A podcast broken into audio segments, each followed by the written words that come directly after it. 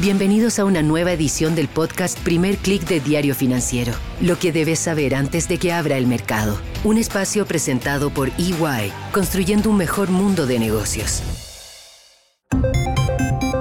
Muy buenos días, soy Marcela Vélez y desde Londres comento con ustedes las noticias que deben saber para comenzar el día. Bienvenidos a Primer Click de Diario Financiero.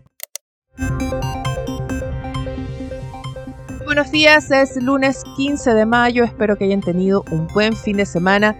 Hoy conversaremos de las negociaciones en Washington por el techo de la deuda, de las elecciones en Turquía, pero sobre todo, y este será nuestro tema de arranque, conversaremos de Argentina.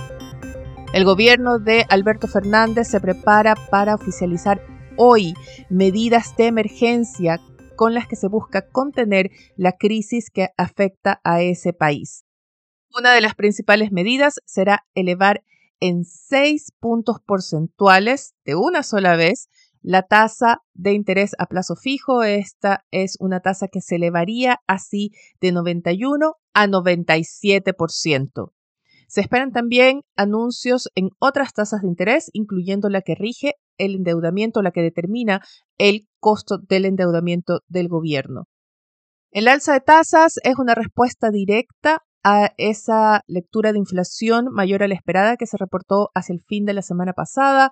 La inflación de abril registró una variación mensual de 8,4% y que llevó la inflación acumulada a 12 meses a 108,8%. La rápida pérdida de poder adquisitivo ha aumentado la demanda por dólares y esto se está reflejando además en un verdadero desangre de las reservas del Banco Central argentino y el gobierno hasta ahora rechaza la idea de devaluar o mejor dicho, de sincerar el tipo de cambio oficial porque esto requeriría una fortísima devaluación.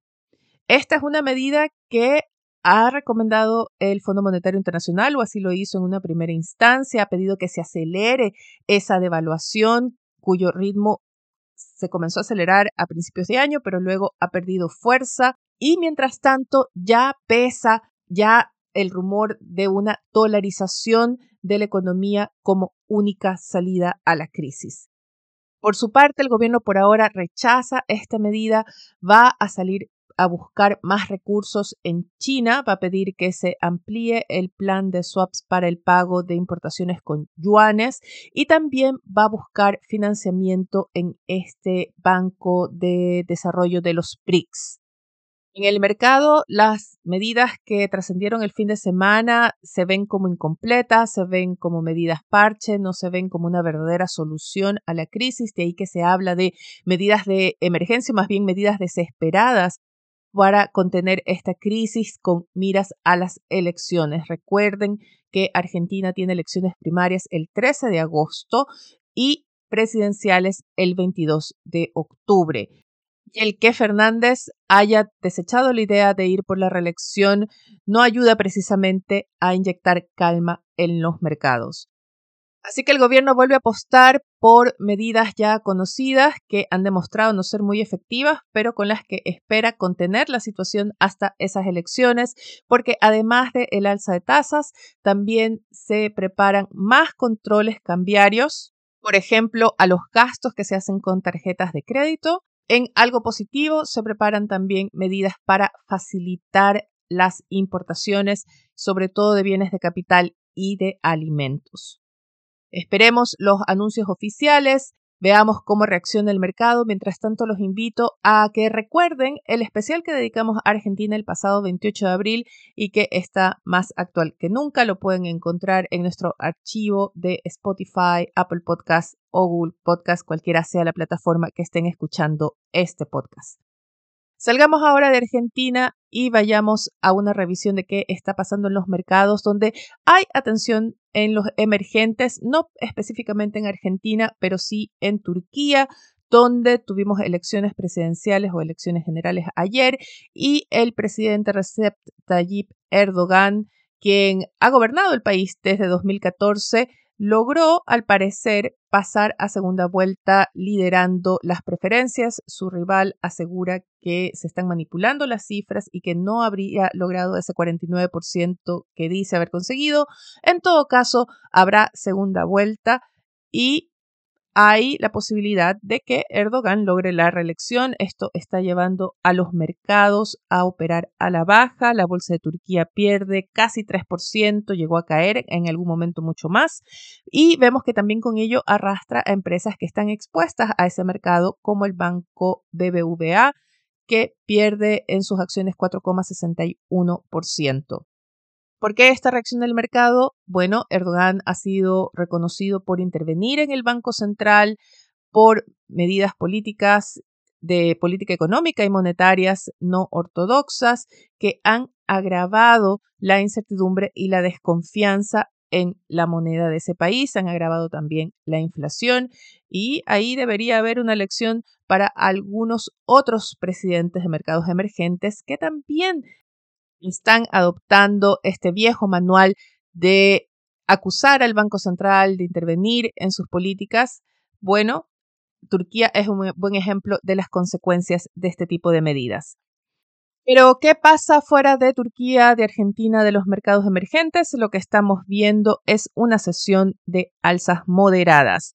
La mirada de Wall Street está en Washington en las conversaciones por el techo de la deuda. Ayer emboscado prácticamente por los periodistas durante un recorrido en bicicleta, el presidente estadounidense Joe Biden anunció que se reuniría mañana con el líder de los republicanos, Kevin McCarthy.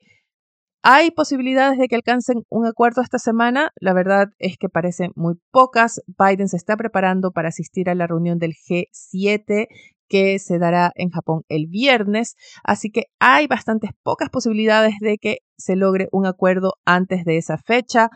Si el mercado parece confiado en que se va a lograr tal acuerdo, hay algunos que dicen que es una situación diferente, que ven posiciones todavía que no logran acercarse. Sin embargo, muy de trasfondo, como ya lo hemos mencionado varias veces, se parte de esa idea base de que van a llegar a un acuerdo en el último minuto. Esto se está reflejando en los índices. Vemos en Asia un alza de 0,71% del índice regional, fuertes avances en el Hang Seng y en Shanghái de más de 1%. En Europa, el stock 600 sube 0,37%. En la sesión europea pesa esa caída del BVA que ha llevado al IBEX español a territorio negativo, pero es una excepción. Los futuros de Wall Street también operan con alzas moderadas, bastante alineados, podríamos decir. El Dow Jones y el SP 500 suben en torno a un 0,36%, mientras el Nasdaq sube 0,27%. El dólar está operando con tendencia negativa. A esta hora la divisa pierde 0,15% y lo que estamos viendo, por el contrario, es una positiva sesión para los commodities. Vemos alzas generalizadas tanto en combustibles, energía, soya, maíz y también en metales. El cobre sube 0,82% en Londres, pero muy importante es el alza que vemos en el oro. Hoy no es tanta, opera casi plano con un avance de 0,06%, sin embargo, supera los 2.000 dólares por onza, alcanza un valor récord de 2.021 dólares.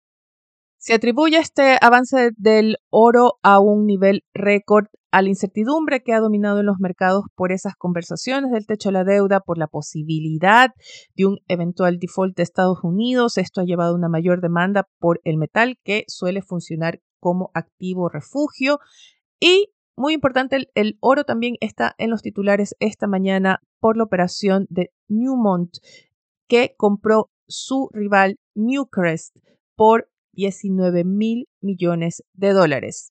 Newmont es una minera de oro que opera, por cierto, en Perú, el yacimiento Yanacocha, y en Argentina, Cerro Viejo, y adquirió la australiana Newcrest, que le provee no solamente de más activos de oro, sino también suma ahora a su portafolio la producción de cobre. Es más, analistas creen que esta fue la principal razón para esta mega operación. Revisemos ahora qué tenemos en la agenda para hoy, además de la confirmación de esas medidas que se esperan en Argentina. En Chile hay una conferencia de el vicepresidente del Banco Central, Pablo García, con la subdirectora del FMI, Gita Gopinath. Pueden seguir esta conversación a través del canal de YouTube del Banco Central. Muy importante en la región, tendremos también cifras del primer trimestre del PIB de Colombia y su índice de actividad económica de marzo. Wall Street no tiene en agenda muchas cifras, así que se va a concentrar en las conferencias que tienen agendadas cuatro banqueros de la Fed, Rafael Bostich, Neil Kashkari, Lisa Cook y Thomas Barkin. Antes de despedirme, quiero revisar con ustedes la portada de la primera edición de la semana de Diario Financiero. El titular anuncia las medidas o el plan del Servicio de Impuestos Internos para aumentar la fiscalización contra o en 164 altos patrimonios que estarían subdeclarando sus ingresos. Además, se destaca una entrevista a la embajadora de Estados Unidos en Chile, quien considera que es un error decir que la estrategia que ha presentado el gobierno chileno para su industria de litio se puede llamar una nacionalización. Con esto me despido por ahora, los invito a que me escriban, a que me hagan llegar sus sugerencias, comentarios o también pedidos, ¿por qué no?, de temas para el especial de la semana. Pueden hacérmelos llegar a mi correo electrónico mveles.df.cl o a mi cuenta de Twitter arroba. Siempre es un gusto leerlos. No dejen de estar actualizados de las noticias del día y más visitando nuestro sitio web de f.cl o nuestro portal dfsud.com para las noticias de negocios de Latinoamérica. Yo me despido por ahora, les deseo que tengan un buen inicio de semana. Nosotros nos reencontramos mañana. Esto fue el podcast Primer Click de Diario Financiero, lo que debes saber antes de que abra el mercado. Un espacio presentado por EY, construyendo un mejor mundo de negocios.